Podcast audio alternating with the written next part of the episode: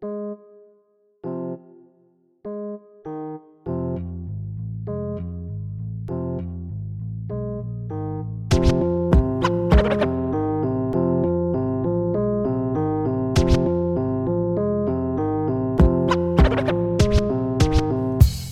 À toutes et à tous et welcome back sur les idées libres. Vous avez remarqué qu'il y a eu un break de quelques mois, en tout cas plusieurs mois depuis le mois d'octobre dernier. Pour des raisons personnelles, j'ai dû m'absenter et faire un break. Ma vie privée euh, l'exigeait et en tout cas j'avais hâte de reprendre. C'est chose faite avec cet épisode et je remercie celles et ceux qui m'ont écrit pour euh, demander avec insistance le retour du podcast, particulièrement avec la période que nous connaissons, à savoir euh, la, campagne présidentielle qui bat son plein et qui en même temps annonce les élections législatives à venir.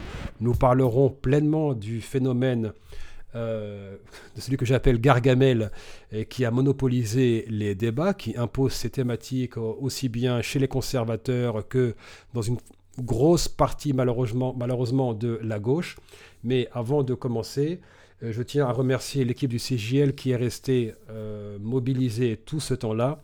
Et maintenant, nous faisons une passerelle directe avec l'actualité. Et j'aimerais quand même revenir avec, sur les mois précédents, en tout cas sur l'année précédente, à savoir le fait le plus marquant, les deux lois qui ont été euh, passées par le gouvernement Macron euh, Darmanin. Je ne mentionne même pas Jean Castex qui pour moi ne fait que figure euh, d'illustration dans ce gouvernement puisqu'il faut un Premier ministre. Mais en tout cas nous savons que c'est Emmanuel Macron euh, qui donne les ordres et son gouvernement qui, qui s'exécute. Alors nous nous étions quittés sur la loi, en tout cas au mois d'octobre dernier, nous avons fait une série de podcasts et entre-temps, euh, la loi séparatisme avait monopolisé les débats. On a vu tous les arguments qui ont été avancés ici et là pour la justifier. On a eu une opposition euh, timide. Je ne parle même pas de la mobilisation des premiers concernés. Certes, il y a eu deux collectifs, euh, le collectif contre la loi séparatisme et le front euh, contre l'islamophobie,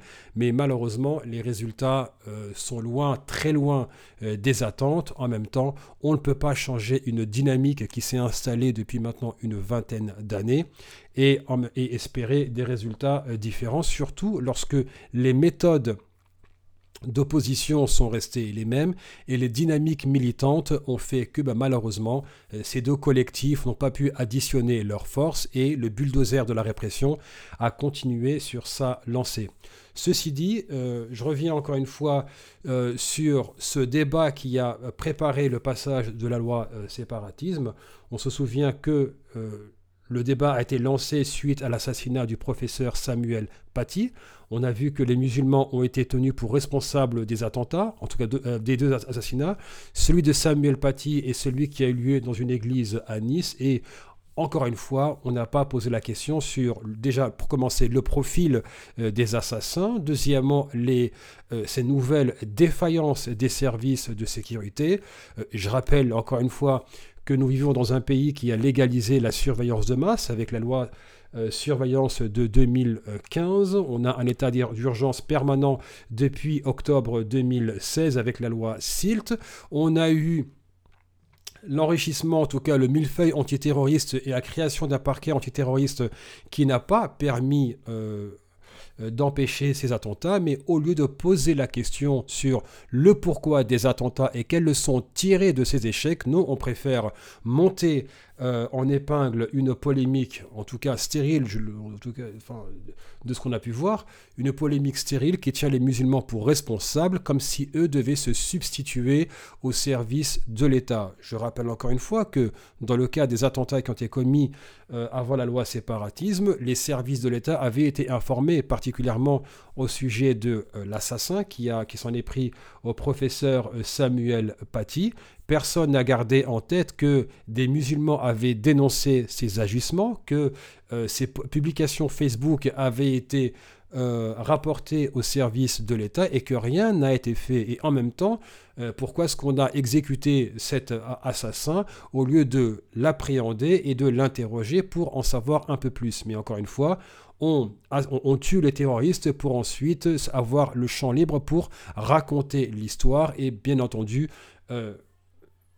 désigner des coupables, encore une fois les communautés musulmanes, et de l'autre demander plus de moyens répressifs. Or, on voit bien que les moyens répressifs qui ont été demandés les dernières années, en tout cas depuis ces 15 dernières années, n'ont servi à pas grand-chose. L'État continue de dire oui, nous avons euh, empêché X euh, euh, nombre d'attentats, sauf que jusqu'à preuve du contraire, on n'a aucune preuve en tout cas sur ces attentats qui, sont, qui ont été avortés. Alors, j'avais écrit un papier pour une, une organisation qui s'appelle l'IHRC, qui est le, le comité islamique des droits de l'homme basé à Londres et ils avaient commandé un commissionné un papier concernant la loi séparatisme et qu'est-ce qui l'a rendu possible. Alors, comme à mon habitude, si je puis dire, je n'ai pas voulu euh, monopoliser mes critiques vis-à-vis de l'État. Encore une fois, la question que je pose, c'est euh, pourquoi? Et si la réponse c'est euh, parce que je le peux, bah, ça veut dire que la faute, bah, malheureusement, le premier responsable, c'est la personne qui subit. Pourquoi? Ben, Si la personne peut, c'est quelque part, elle estime qu'elle peut le faire sans conséquence.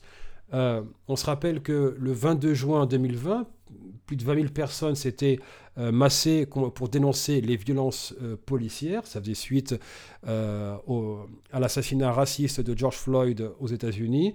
Et bien entendu, l'onde de choc a traversé l'Atlantique et est arrivée en France, en Grande-Bretagne, aux Pays-Bas etc. Et donc il y avait une mobilisation qui a pris et qui a fait que, à un moment, on devait être saisi. Ça a été saisi par les différentes familles de victimes de violences policières euh, en France, qui se sont rassemblés à Paris, comme on l'a vu, malgré l'interdiction, et qui ont dénoncé les violences euh, policières et en même temps le, racisme systémique qui gangrène ce pays. Alors, avant que les personnes euh, sautent au plafond et disent mais comment ont-ils parlé de racisme systémique en France, je vous renvoie vers la foison d'études qui montrent que les discriminations qui ciblent les Noirs et les Arabes en France ne sont pas des ce ne sont pas des opinions isolées, mais c'est bien un système qui est savamment euh, alimenté dans l'imaginaire collectif, dans les médias sur comment est-ce qu'on parle de ces populations-là, et bien entendu avec l'arsenal répressif qui les concerne et le fait que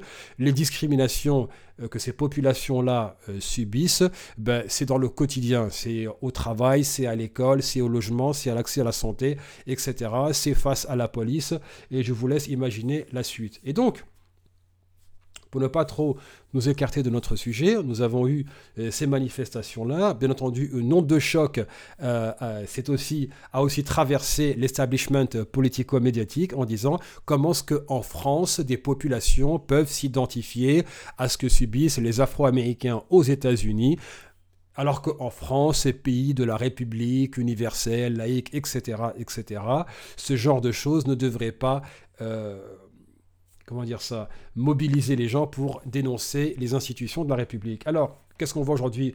Euh, bah, On voit que les personnalités médiatiques ont répété encore et encore qu'elles compatissaient avec le sort des Afro-Américains, mais que en aucun cas la situation des Noirs et des Arabes en France était comparable à ce qui euh, pouvait se passer aux États-Unis.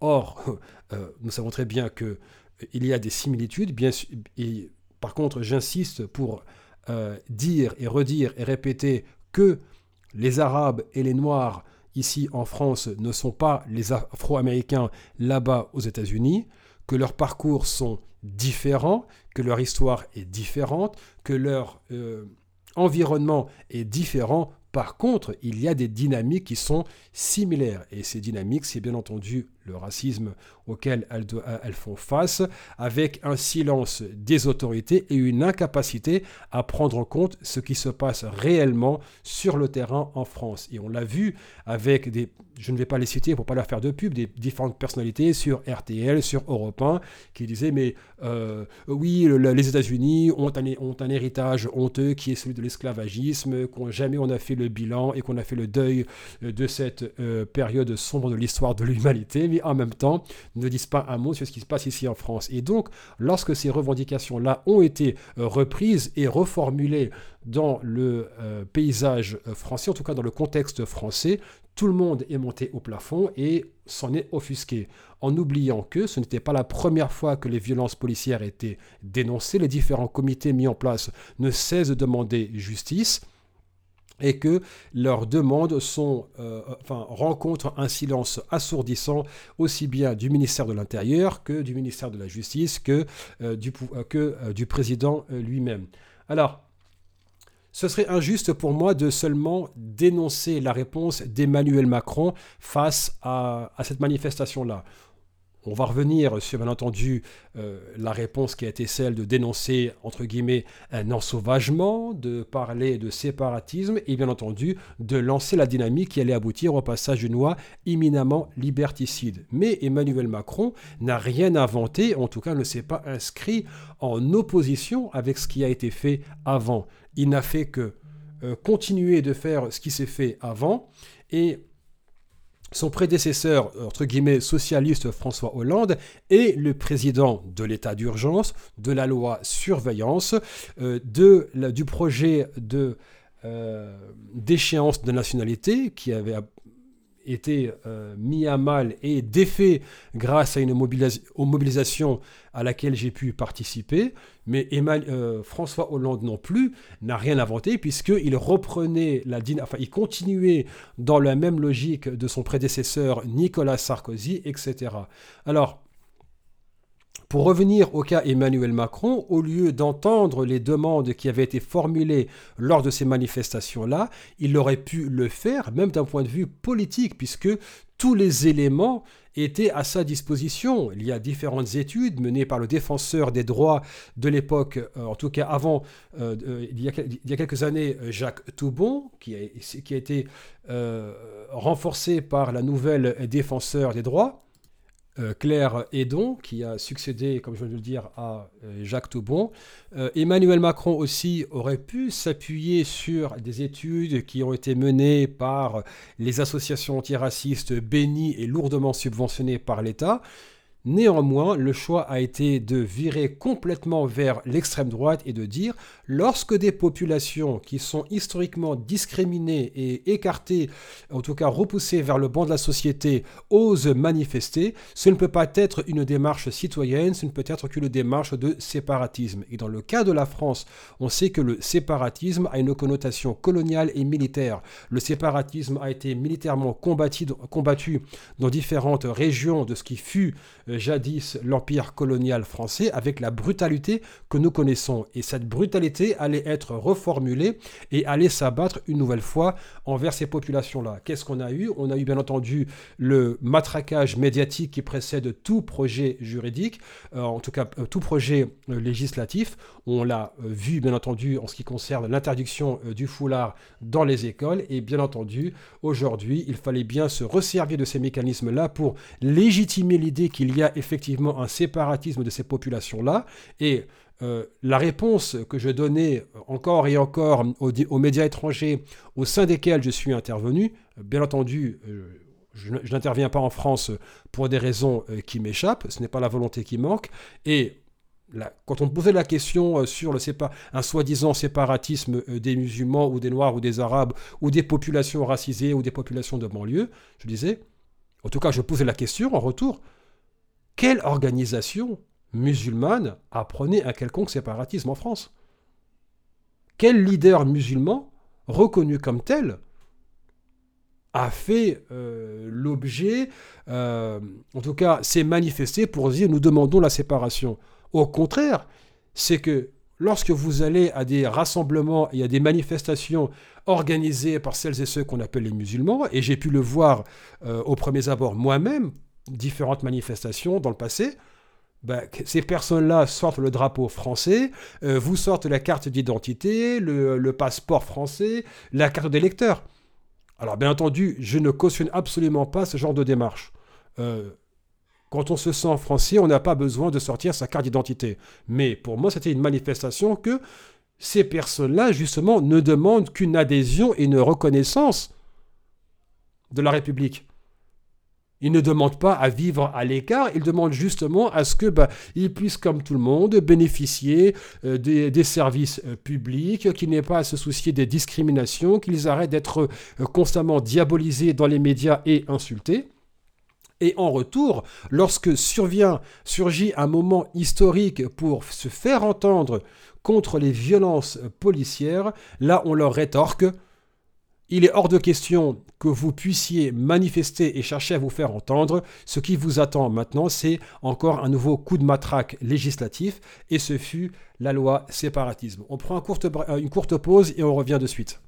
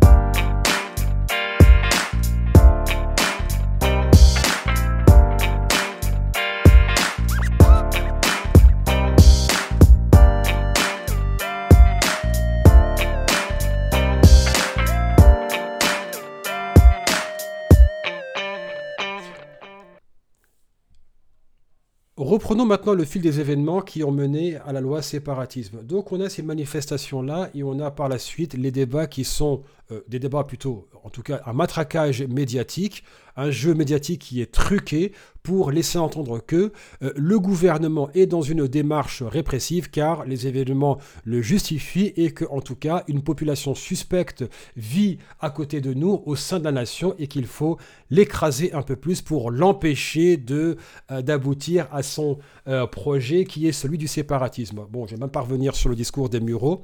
Vous pourrez écouter le podcast qui a été enregistré à ce sujet-là.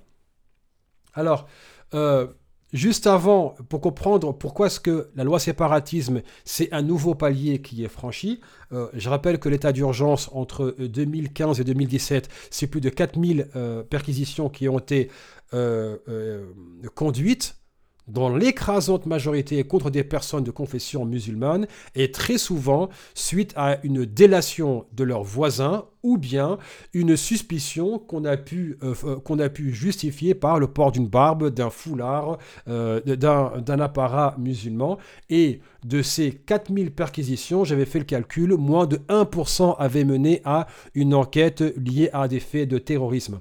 Pour gonfler les chiffres et montrer que l'état d'urgence était justifié, que ces perquisitions-là étaient quelque part nécessaires, on a même inclus dans ces, dans ces quelques dizaines euh, de cas, des cas qui sont liés à ce qu'on a euh, la loi Taubira sur l'apologie de terrorisme. Ça veut dire qu'on n'avait rien concrètement contre celles et ceux qu'on appelle les musulmans, mais il fallait gonfler les chiffres. On a même inclus des affaires qui étaient liées au grand banditisme. Voilà à quoi on était arrivé en France pour justifier des, une, des représailles d'État contre une population cible.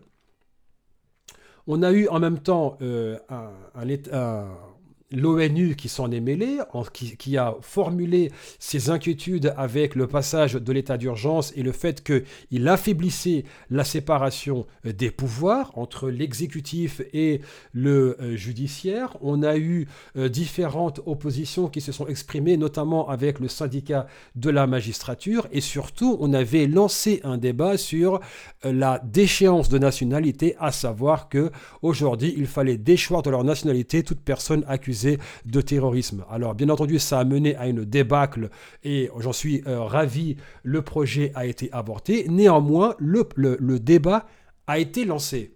Et ce débat lancé euh, s'est fait quand même sur un terreau extrêmement fertile. Je rappelle que euh, la notion de français de papier ou droit du sol contre droit du sang, euh, c'est une thématique d'extrême droite et que la dernière fois qu'on a retiré leur nationalité, qu'on a déchu dans leur nationalité des populations entières, c'était sous Vichy. Or, quelle est cette abjecte ironie du sort qui fait que un président socialiste, en l'occurrence François Hollande, soit celui qui euh, exhume ces idées d'extrême droite alors que le pays demandait, exigeait qu'une seule chose, un leadership capable de rassembler le pays et de le mener face à un ennemi commun, à savoir le terrorisme international. Or, là où le terrorisme international ne fait absolument aucune euh, euh, différence entre ses victimes, on voit bien que on tire dans le tas et que parmi les victimes, il y a des blancs, des noirs, des arabes, des musulmans et des non-musulmans. L'État, lui, en retour, dit, bah, vous avez fait aucune différence entre nous, vous nous avez vus comme un seul bloc, mais nous, en retour, nous allons faire la différence entre les bons Français qui ne sont pas musulmans et les Français de papier qui, eux, sont euh, euh, d'obédience, entre guillemets, euh, islamique. Cette déchéance de nationalité n'était pas justifiée parce qu'il y avait déjà des provisions juridiques pour permettre de euh, déchoir de leur nationalité des personnes à la demande du gouvernement. Et François Hollande n'avait rien à gagner si ce n'est que d'alimenter euh, l'hystérie euh, raciste en France et de se mettre quelque part du bon côté de la polémique. Il a, été bien entendu incapable de se tenir euh, droit dans ses bottes et d'avoir la posture d'un président rassembleur qui refuse de voir son pays morcelé. La loi française permet déjà de déchoir de leur nationalité des personnes qui ont rejoint une armée étrangère. Et dans le cas de, euh, euh, Daesh ou d'Al-Qaïda ou d'Aqmi, ben, ce cas c'était bien le cas lorsqu'une personne rejoint euh, l'armée de, Daesh, en tout cas les groupes euh, formés par Daesh ou Al-Qaïda, ils ont de facto rejoint une armée étrangère. Et là, la déchéance de nationalité se justifiait. Alors pourquoi, bon sang, avoir demandé à le réalimenter cette idée-là, ou en tout cas l'exhumer? Honnêtement, à part une manipulation euh, politicienne, je ne vois pas qu'est-ce que la France aurait pu euh, gagner. Et François Hollande s'est inscrit dans cette logique-là. C'est aussi sous François Hollande qu'on a eu euh, un constat alarmant qui était fait par Frédéric Sicard, qui était l'ancien président du barreau de Paris, qui déclarait en 2016 que la France l'état actuel des choses et avec les lois antiterroristes qui ont été passées, pouvait basculer d'une démocratie à une euh, dictature en moins d'une semaine. Parce que justement, les lois permettaient tellement de choses, permettaient de faire passer tellement de mesures sans contre-pouvoir, sans supervision, sans transparence, avec un Parlement qui est complètement fantoche, et un exécutif et qui est libéré de toute contrainte et de tout contrôle, on en était arrivé au point que euh, Mireille euh, Delmas-Marty, dont je salue la mémoire car elle nous a quittés il y a maintenant euh, quelques jours, avait écrit qu'on était dans une situation de despotisme doux, où contrairement au despotisme du 20e et 19e siècle, où on avait une violence à l'échelle industrielle et à l'échelle d'un pays, là nous avons un despotisme qui, repose sur des lois et qu'on ne ressent pas au quotidien. Néanmoins, les institutions ne jouaient plus leur rôle pour défendre les libertés et les protéger. Le résultat, c'est que la loi séparatisme, aujourd'hui maintenant, permet à l'État d'avoir un plus grand contrôle sur les associations. Et quand on voit le discours et le lexique qui a été employé, en tout cas le champ lexical qui a été employé euh, pour le passage de la loi, on voyait bien que cette loi ciblait celles et ceux qu'on appelle les musulmans. Et ce contrôle des associations, je reviens à ce que demandait Emmanuel Macron lors de son euh, discours des Mureaux d'octobre 2021, il demandait à pouvoir s'ingérer dans les élections qui auront lieu dans les associations, et pour le citer, s'il y avait, entre guillemets, des coups d'État, que l'État pourrait intervenir pour protéger les dirigeants des associations. Ça veut dire que lorsqu'il s'agit de celles et ceux qu'on appelle les musulmans, il n'y a pas de démocratie possible. Les musulmans ne peuvent pas choisir par eux-mêmes leurs représentants. Et lorsque vous voyez ce qui se passe dans les associations musulmanes, et je le dis haut et fort, et tant pis pour ceux qui ne sont pas contents, le degré de corruption est extrêmement alarmant. Vous avez peu d'associations religieuses musulmanes où les représentants sont réellement au service des communautés locales. Néanmoins, ces personnes-là ne tirent pas leur, autorité euh, des fidèles, elles tirent leur autorité de l'État.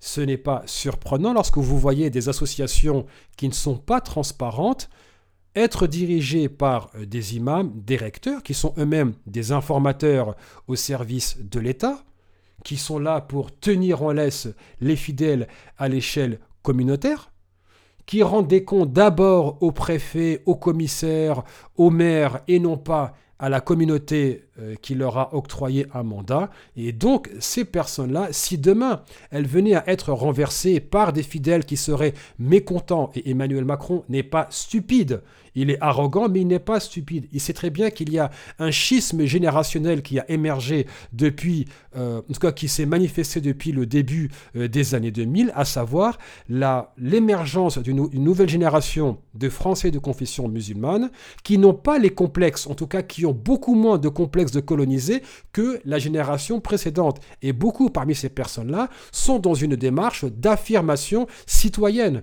à savoir je suis français, je suis musulman, je suis d'origine de ou tel pays et j'exige l'égalité, l'égalité, l'équité, pardon, et à ce que mes droits soient respectés. Et là, dans, dans le cas de celles et ceux qu'on appelle les musulmans, c'est absolument euh, inimaginable de voir des associations musulmanes euh, dirigées par des personnes qui tirent leur légitimité des fidèles et qui en même temps osent émettre une critique vis-à-vis de l'État lorsqu'ils s'ingèrent dans les affaires cultuelles en violation totale de la laïcité. On a vu aussi les exigences de contrôle promues par la loi séparatisme sur les écoles hors contrat, et euh, dans ce cas-là, on parle encore des écoles euh, privées musulmanes, on a vu l'école MHS et d'autres écoles qui ont été euh, fermées suite à des euh, mesures euh, administratives et on a vu le ridicule euh, des, mesures prises, en tout cas les raisons qui étaient évoquées, à savoir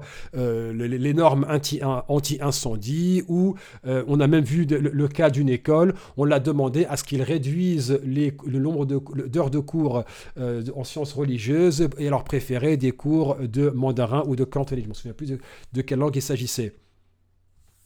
Encore une fois, on contrôle, en tout cas l'État contrôle les associations, contrôle les écoles et bien entendu limite drastiquement la capacité de choisir l'école à domicile ou l'instruction à domicile. Donc, qu'est-ce que ça veut dire tout ça? Ça veut dire que maintenant on est en train de, cloisonner le périmètre dans lequel les musulmans peuvent évoluer. Bien sûr, pour celles et ceux qui me connaissent, ces mesures-là ne sont pas destinés qu'aux musulmans. On les applique d'abord aux musulmans et ensuite on pourra les appliquer à d'autres. Le marketing politique fait que on vend un projet inacceptable en le rendant acceptable à la majorité en leur disant ne vous inquiétez pas, ça ne s'applique à cette minorité-là. Ne vous inquiétez pas, sauf que la loi s'applique à tout le monde par définition. Donc là, on contrôle leurs associations, leurs, euh, leurs mosquées, on contrôle leurs écoles, en tout cas on les ferme, on, fait en sorte qu'il devienne impossible euh, de choisir l'instruction à domicile, et en plus de la loi séparatisme, il y a eu, et euh, vous le devinez, pour celles et ceux qui connaissent ce sujet-là, la charte des imams, qui n'a pas été rédigée par euh, l'État lui-même, qui a été rédigée par la mosquée de Paris. Donc, en plus du contrôle des associations, la charte des imams, qui devait être signée par tous les imams de France, devait contrôler la parole des imams pour leur interdire la, la dénonciation de l'islamophobie, les opérations militaires de la France, de critiquer ou euh, de, de, critiquer la politique étrangère française, d'importer euh, des conflits étrangers sur le sol français. Par conflit étranger, vous comprenez parfaitement, il s'agit de ne plus parler de la Palestine et de son occupation dans les mosquées, alors que les synagogues de France, elles, recrutent des citoyens français pour qu'ils aillent commettre des crimes de guerre sous l'uniforme de l'armée d'occupation israélienne. Donc, vous avez en plus de cela un renforcement euh, du contrôle euh, des cultes, sans pour autant, sans pour autant nous expliquer comment est-ce que vous faites le lien entre un attentat terroriste ou un assassinat abject et le contrôle de la religion, en tout cas des institutions musulmanes françaises.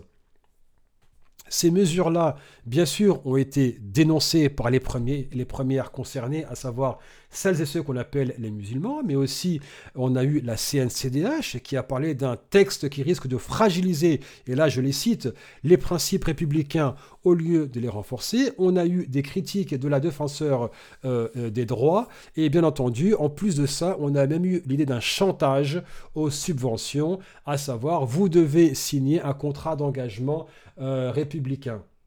Alors comment définir un engagement républicain? Bah, C'est simple, c'est très simple. Euh, il s'agit de euh, s'abstenir de toute action portant atteinte à l'ordre public. Ça veut dire que le champ d'application est tellement large que seul l'arbitraire s'applique. Ce sera au préfet de décider si oui ou non une association respecte les principes républicains ou pas.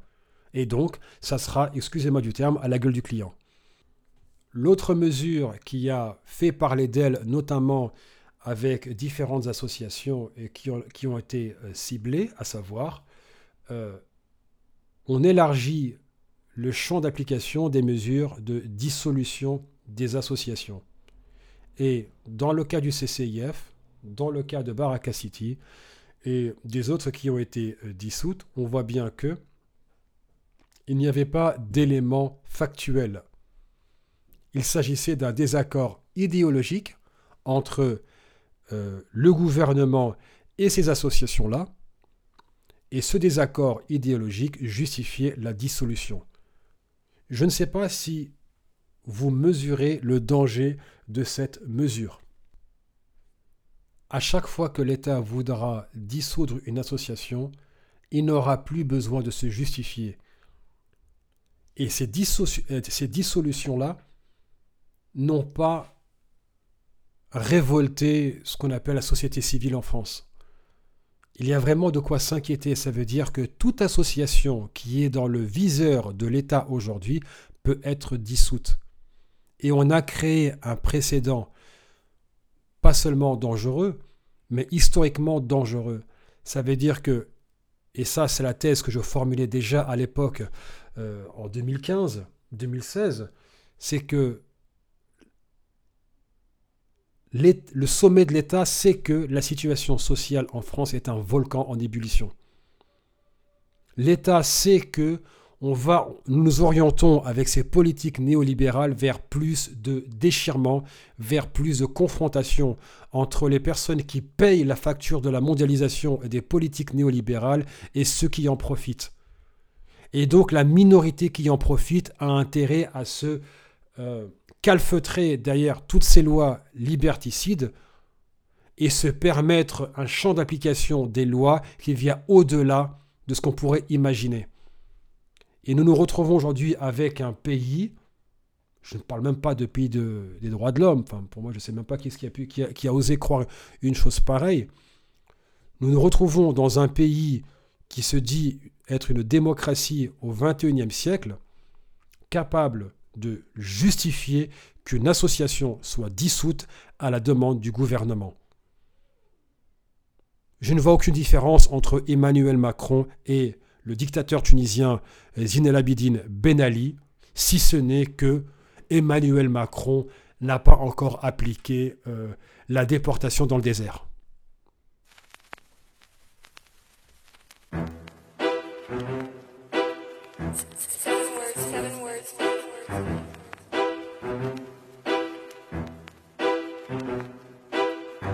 If your deep fails after launch, go to the standby key and it will not affect your boost guidance. Synchronous orbit achieved. Minimum aspect. Operators are standing by.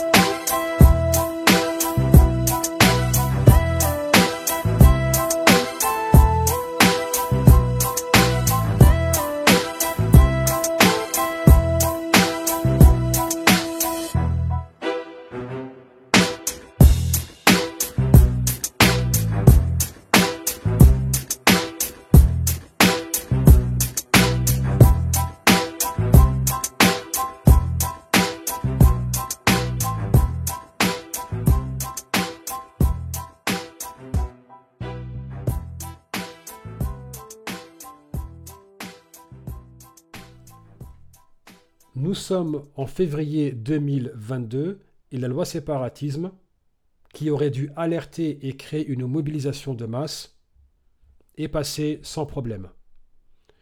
Sa sœur jumelle est la loi euh, sur la sécurité globale.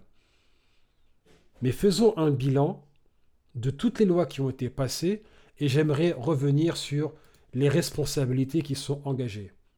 En cinq ans, nous avons vu le passage de plusieurs lois et je vais vous les donner une par une. Alors, on a eu bien sûr l'état d'urgence en 2015 qui est devenu permanent avec la loi SILT en octobre 2017.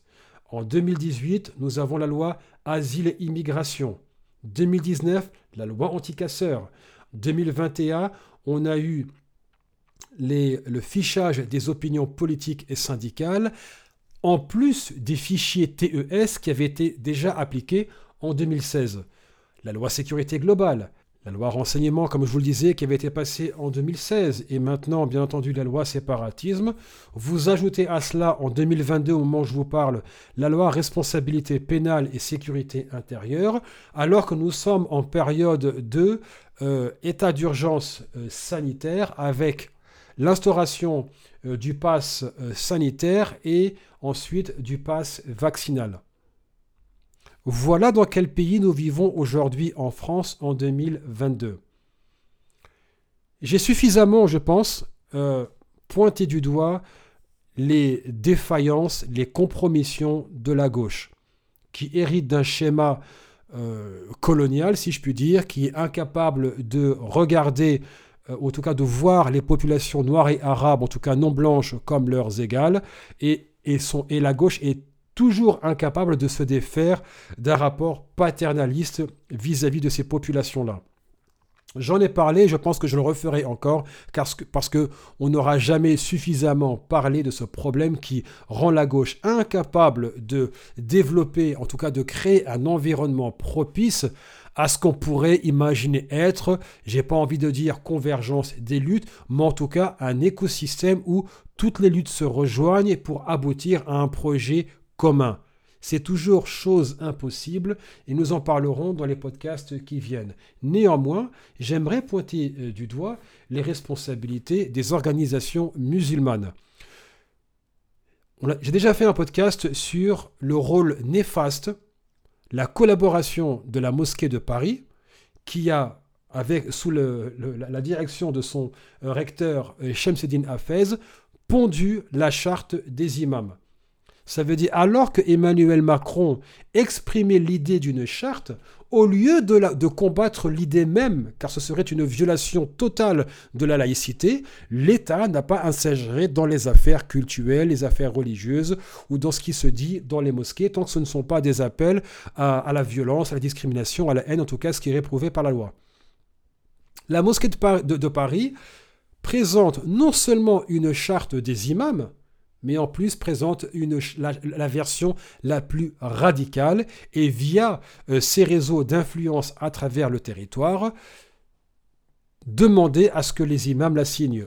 À ma connaissance, seules cinq mosquées en France ont publiquement affirmé leur opposition, exprimé leur opposition à cette charte des imams. Mais au-delà de la mosquée de Paris, euh, c'est vrai que c'est facile de critiquer cette organisation-là, qui, en tout cas, euh, de mémoire, n'a jamais été une, organisation, en tout cas une, institution, qui euh, euh, défend les intérêts de celles et ceux qu'on appelle les musulmans. D'ailleurs, elle ne défend même pas les intérêts des fidèles qui la fréquentent.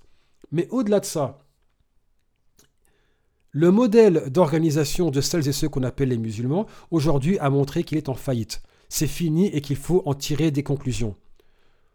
La dissolution du CCIF a été faite avec une telle facilité qu'honnêtement, même moi qui ai pourtant exprimé mon désaccord avec le CCIF, j'en suis resté bouche bée.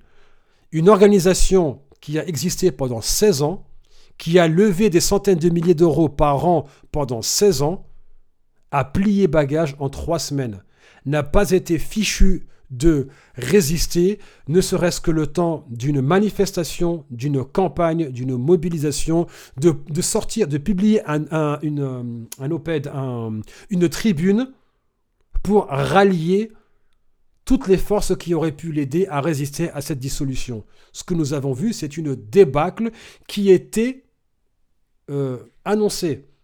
J'avais déjà fait une chronique sur la radio France Maghreb en janvier 2017.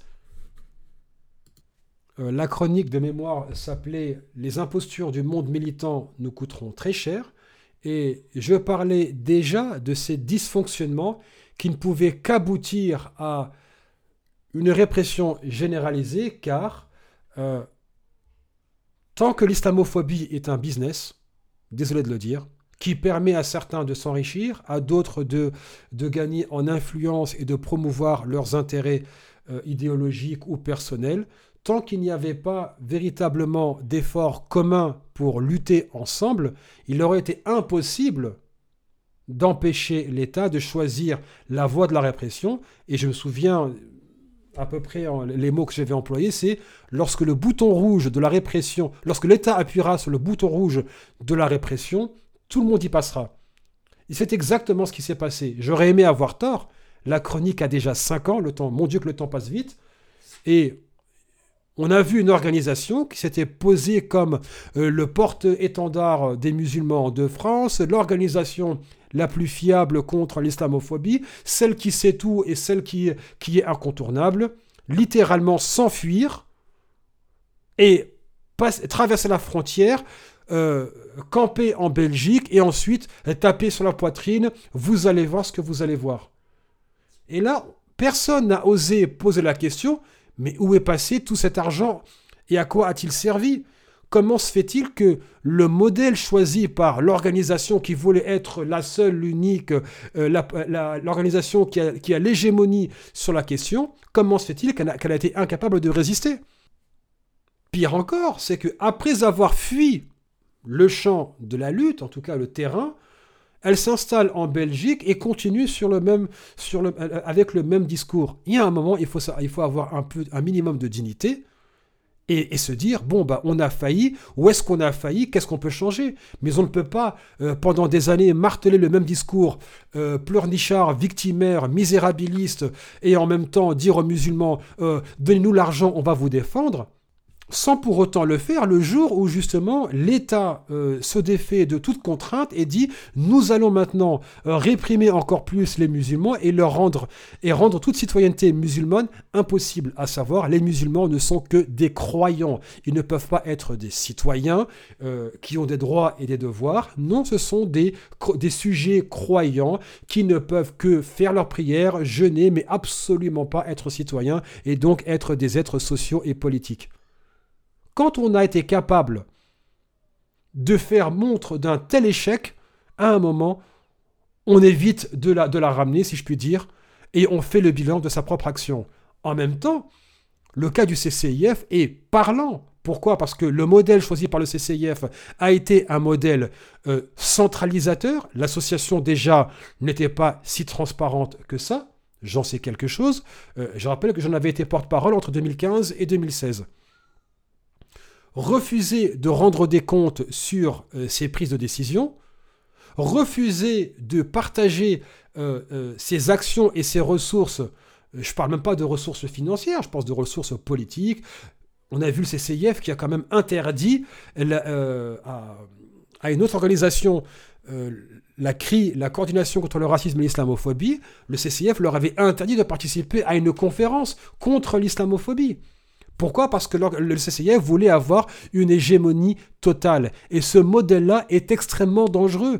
Parce que déjà, lorsque vous voulez avoir le monopole absolu sur une question, vous êtes déjà, en tout cas me concernant, suspect. Pourquoi? Parce que lorsqu'on lutte politiquement, on a besoin de tout le monde.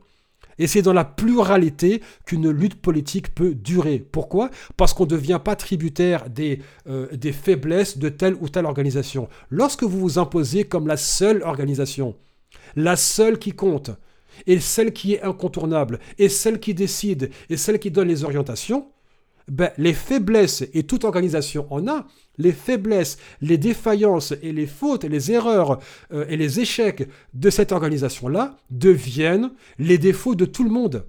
et tout le monde en devient tributaire. Alors que si vous avez un écosystème, je ne dis pas qu'il est uni, l'unité absolue n'existe pas, ça c'est un mythe qu'on raconte aux enfants. Mais s'il y avait un écosystème où il y avait une sorte de coordination ou d'action concertée, où les organisations se complètent les unes les autres, peuvent avoir des désaccords euh, sur telle ou telle question, mais en même temps sont capables d'avancer dans le même sens et de coordonner leurs actions. Il devient encore plus compliqué, et si ce n'est impossible, à l'État de toutes les écraser et de toutes les dissoudre. Pourquoi? Mais si vous en avez une dizaine des organisations, et que l'une est active politiquement, l'autre juridiquement, l'autre sur le terrain, l'autre éducation populaire, l'autre est en ligne, l'autre sur les relations internationales, l'autre qui, s'occupe de, euh, disséminer les idées et les rendre accessibles au plus grand nombre. Ça devient compliqué. Vous avez affaire à un front et non pas à une organisation que vous pouvez écraser en appuyant sur un bouton. Et là, il aurait fallu faire un bilan et ça a été impossible. Et ceux qui se sont exprimés à ce sujet-là ont encore une fois été diabolisés. Bon, voilà, euh, ça fait partie de la logique euh, voilà, euh, sectaire qu'on connaît dans les milieux communautaires musulmans et dans les milieux militants de gauche. Mais bon, voilà, euh, ça a été dit et ça a été fait. Maintenant, libre à chacun d'avoir la décence de poser les questions qui fâchent. L'autre problème, et on, va, on arrive bientôt à la fin de ce podcast, l'autre euh, problème que la loi séparatisme a soulevé, c'est l'incapacité d'avoir un discours issu de celles des communautés musulmanes qui ne soit pas strictement religieux. Ça veut dire que lorsque la critique était mise, elle est inaudible si ce n'est pas un discours qui est religieux. Et j'ai pu le constater avec, euh, enfin en tout cas pendant les lives que j'avais fait sur Facebook pendant près d'un an en 2000, 2021, 2020-2021, c'est que si ce n'est pas un discours qui repose sur une lecture religieuse des événements, tout en calquant, euh, en tout cas en faisant des anachronismes entre ce qui s'est passé au 6e, 7e siècle avec ce qui se passe aujourd'hui, en fait, on n'est pas entendu. Et ce qui m'inquiétait encore plus, c'est que ça m'a rappelé ce qui se disait par euh, différentes organisations, l'UOIF, la Mosquée de Paris, Rassemblement des musulmans de France, etc., vis-à-vis de la loi qui a le projet de loi d'interdiction du foulard dans les écoles publiques. La justification, c'était le Coran l'impose, l'islam l'impose, etc. Ce qui est sidérant là-dedans, c'est qu'aucun d'entre eux ne s'est dit la France est un pays laïque et que euh, telle communauté religieuse ou une autre ne peut pas imposer ses valeurs à la République. Or, si les jeunes filles avaient le droit de porter un foulard dans les écoles publiques, ce n'est pas parce que euh, ce serait une recommandation ou une obligation coranique, mais parce que une république laïque exige la neutralité des services publics et non pas la neutralité des utilisateurs des services publics. Deuxièmement, la charte des droits de l'homme et du citoyen garantissent ces libertés religieuses. Ça veut dire que tant que vous n'imposez pas vos libertés religieuses aux autres, vous, avez le droit de pratiquer votre religion. Libre à vous euh, de pratiquer la religion juive, catholique, protestante, bouddhiste ou musulmane, tant que vous n'imposez pas vos choix aux autres. Et l'État, en tout cas le législateur, n'a que faire de ce que votre religion prône ou ne prône pas, exige ou interdise. On s'en contrefiche. Et là, ça me confirmait que 20 ans plus tard, beaucoup en étaient encore au stade je ne suis qu'un croyant, je ne suis pas un citoyen. Mon seul référentiel, c'est mon identité musulmane. J'ai un flash pour vous, euh, les amis I-S-I-E-S. Euh, vous êtes plus que des croyants, que vous soyez au courant ou pas. Vous êtes des croyants, certes, en public comme en privé, vous êtes aussi des citoyens. Et c'est parce que vous êtes des citoyens et des citoyennes que vous avez le droit de pratiquer votre religion et de le manifester publiquement. Et ce discours-là, malheureusement, les organisations musulmanes de l'époque ont, été incapables de le formuler, et ce n'était que voici nos valeurs, c'est à vous de les respecter. Non Vous allez respecter nos libertés religieuses parce que nous sommes tenus par un contrat commun, qui est la laïcité et non pas votre vision de ce que devrait être l'espace public et la société française, à savoir l'absence de femmes musulmanes qui portent un foulard dans l'espace public, dans les écoles, ou de personnes euh, ou, d'hommes qui portent la barbe. Et aujourd'hui encore, on voyait que ben, des différentes organisations, je voyais les commentaires en ligne, c'était toujours oui, nous sommes des croyants, euh, la, la vie ici-bas et la prison du croyant, faut faire avec, etc. L'autre penchant de ce discours-là, c'était le discours misérabiliste. Et je sais que quand je dis ça, j'énerve beaucoup le monde. Je le sais. Mais malheureusement, c'est le cas. Et je n'ai aucune obligation de d'indexer mon discours en fonction des sensibilités des uns et des autres. Ce discours misérabiliste doit cesser. Arrêtez de pleurnicher, arrêtez de vous comparer aux autres, arrêtez de demander qu'on vous fasse une charité politique. Il s'agit d'un combat politique qui exige de rassembler ses forces et de lutter ensemble, non pas pour la suprématie d'un groupe vis-à-vis d'un autre, mais pour que l'égalité soit la norme et que les libertés soient sacrées pour toutes et tous. Et lorsque vous vous défendez face à des projets de loi de plus en plus répressifs et qui commencent toujours par cibler celles et ceux qu'on appelle les musulmans, ce que vous faites, c'est que vous préservez les autres aussi. Parce que puisque vous êtes en première ligne, puisque vous êtes les personnes qui sont ciblées toujours et encore en premier par l'État, vous savez que après vous, c'est les autres. Et donc justement, il y a une responsabilité historique des premiers concernés, non seulement pour défendre leur liberté, leurs droits et leur dignité, mais en même temps pour empêcher que le bulldozer continue d'avancer et s'en prenne aux autres. C'était Yasser Louati pour les idées libres. J'espère vous retrouver très bientôt. Je termine ce podcast en, vous invitant à le partager au maximum. Vous pouvez bien sûr extraire euh, différentes parties du podcast et les partager sur vos comptes réseaux sociaux respectifs. Je rappelle que ce podcast est totalement indépendant et autonome. C'est ce qui permet une liberté de ton absolue. J'espère vous retrouver dans un prochain épisode où nous continuerons de parler de l'actualité.